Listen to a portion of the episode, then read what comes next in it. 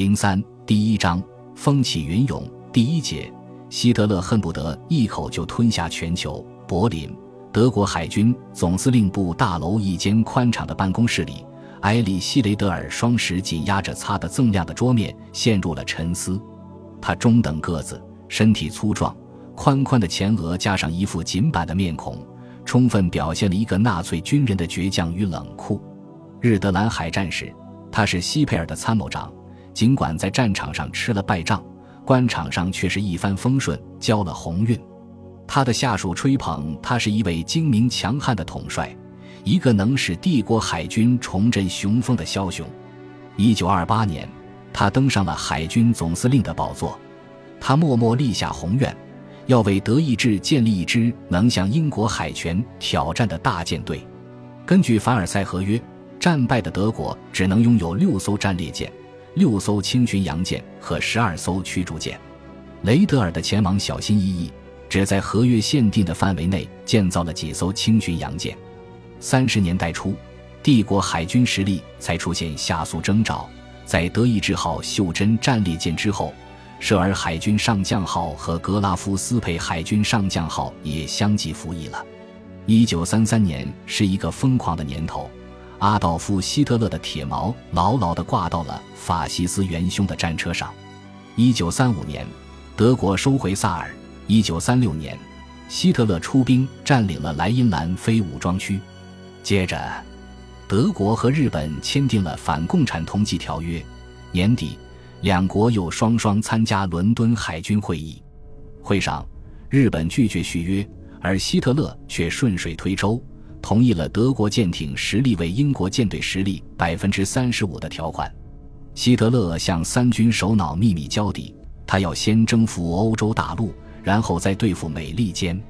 为了追上希特勒的步伐，雷德尔赶紧制定了加速发展海军的 Z 计划。计划规定，到一九四四年，德国将拥有八艘大型战列舰、八艘袖珍战列舰、五艘重巡洋舰。四十四艘轻巡洋舰，两艘航空母舰和二百四十九艘潜艇。雷德尔相信，手头有了足够的兵力，再加上日意海军的配合，这就一定能够打垮英国皇家海军。然而，希特勒心急火燎，恨不得一口就吞下全球。一九三九年九月一日，德国装甲部队攻入波兰。两天后，英法对德宣战。雷德尔的如意算盘落空了，现在他只有硬着头皮去和自己的宿敌决斗。由于舰只太少，雷德尔不准备和英国皇家海军硬拼，打那种堂堂正正的海战。他的选择是避开皇家海军，把袭击舰和潜艇派到大西洋，截杀盟国的护航运输队，以切断英国的海上生命线，达到使其弹尽粮绝、不战自降的国的。但是，德国出海口不畅，潜艇虽能暗渡北海，可大型水面舰只却被堵在自家门前，行动处处受阻，这是一个致命的弱点。对此，雷德尔走了两步棋：第一，大战爆发前就将德意志号、格拉夫斯培海军上将号派到了大西洋上，预先埋下了两颗钉子；第二，已做好充分准备，只待时机成熟。便出兵去占据战略要塞挪威。虽然在一九三五年三月十六日德国废除凡尔赛合约之后不久，就与英国签订了海军协定，德国自愿把海军兵力限制为英国海军的百分之三十五，但游艇可以为英国潜水艇的百分之四十五。协定同时规定，在特殊情况下，经过通报以后，德国游艇可以达到英国的百分之一百。但必须以削减相等吨数的其他舰艇为条件。这项有关游艇兵力的协定，并非出于英国方面的好意，当然更非英国被迫做出的让步。英国人之所以同意如此，主要是由于他们一直认为潜艇并非什么威力巨大的兵器，一直低估了潜艇的作战能力。几个世纪以来，英国海军的一贯传统是要保护大英帝国的海上交通。即使在设计未来战争时，也是基于上述思想的。因此，这种防卫性的任务对攻击性的潜艇并不合适。结果，英国的潜艇数量一直很少，即使到1939年，英国海军也只有57艘而已。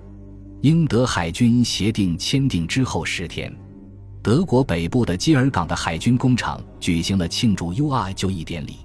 在此之前的十七年里，德国一直在悄悄地为建设游艇而工作着，这样才保持住了游艇的中枢。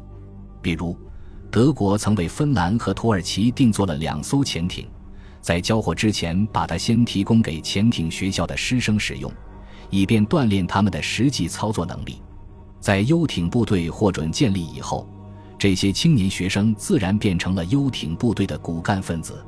一九三四年，在基尔港的海军工厂里，已经建起了几个被严格保密的厂房。次年六月，其中的一个厂房生产出第一艘游艇。此后，一系列游艇从这里诞生。到九月末，终于形成了一支拥有九艘游艇的部队。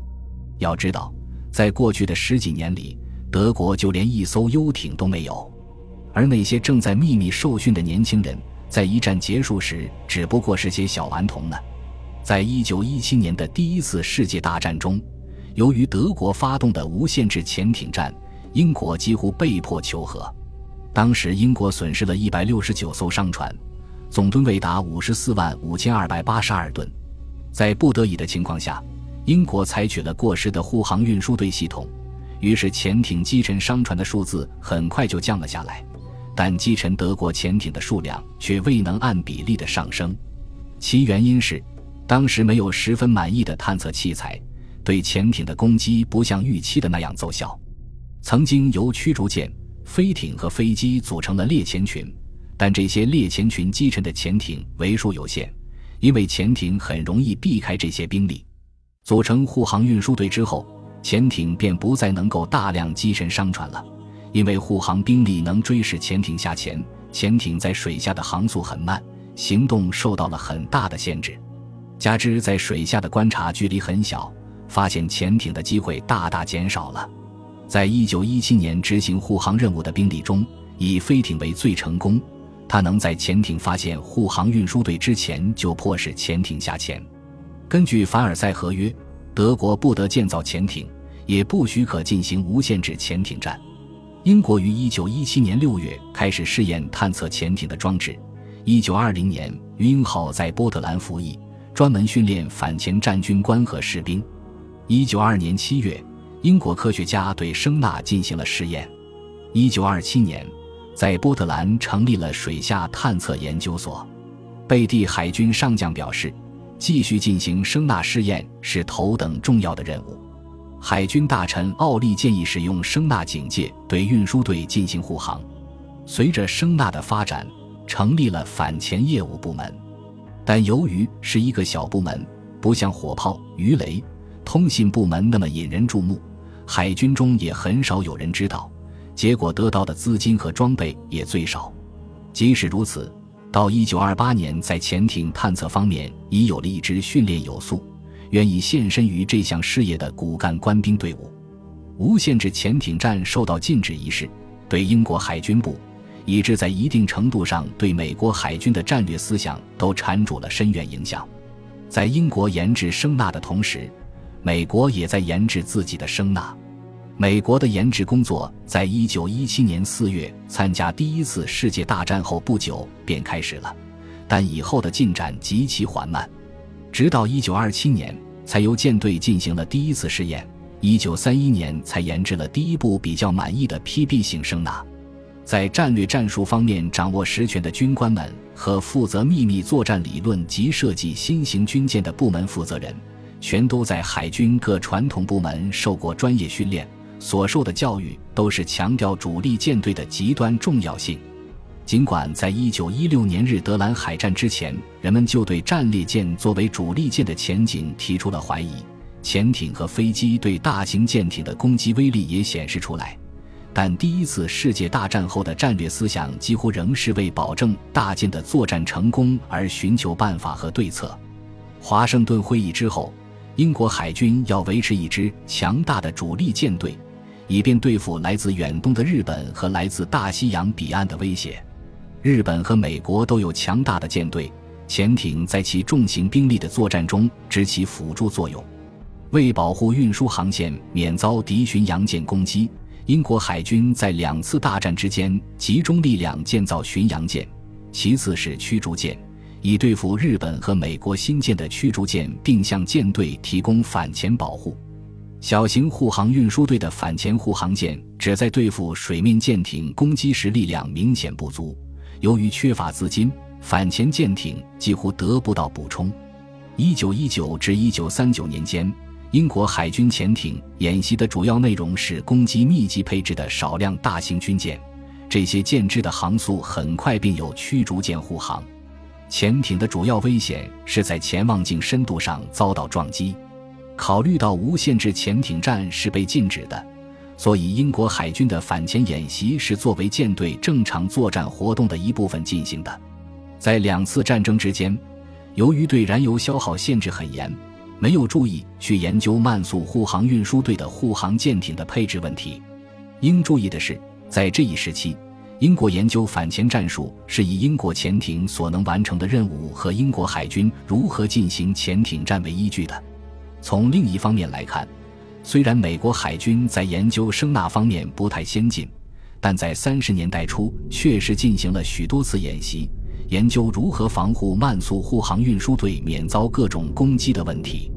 一九二七至一九二八年，有航空母舰兰利号参加的几次演习，说明每支护航运输队都必须有空中掩护，但是对演习成果却很少加以采用。二十年代初，在英国驱逐舰维塞克斯号、维斯科特号、维斯敏斯特号和温泽号上装备了声呐，目的是供舰队试用后评价。结果试用效果很好，因此海军部决定在新设计的驱逐舰上装备这种声纳。最初决定只在一部分驱逐舰上装备声纳和深水炸弹，其余的装备上两速的驱逐舰扫雷具。当时认为扫雷能力与反潜同等重要。这一做法在一九三一年一级驱逐舰出现后改变了，以后所有的驱逐舰都装上了声纳。英国到三十年代初已有两所培养海军军官的战术学校，但是进行的演练只单纯着眼于舰队，而没有注意演练与商船运输队有关的问题。这是禁止研制潜艇战队作战理论造成影响的又一例证。在军事导演中，两舰相隔一百海里，每隔十分钟出一个情况，这对于在护航运输队周围列前的护航舰艇来说是不现实的。对于声纳演练也没有作用。一九三三年，德国无视凡尔赛合约，重新开始建立海军。同一年，一种演练声纳使用方法的临时装置在鱼鹰号上使用。本集播放完毕，感谢您的收听，喜欢请订阅加关注，主页有更多精彩内容。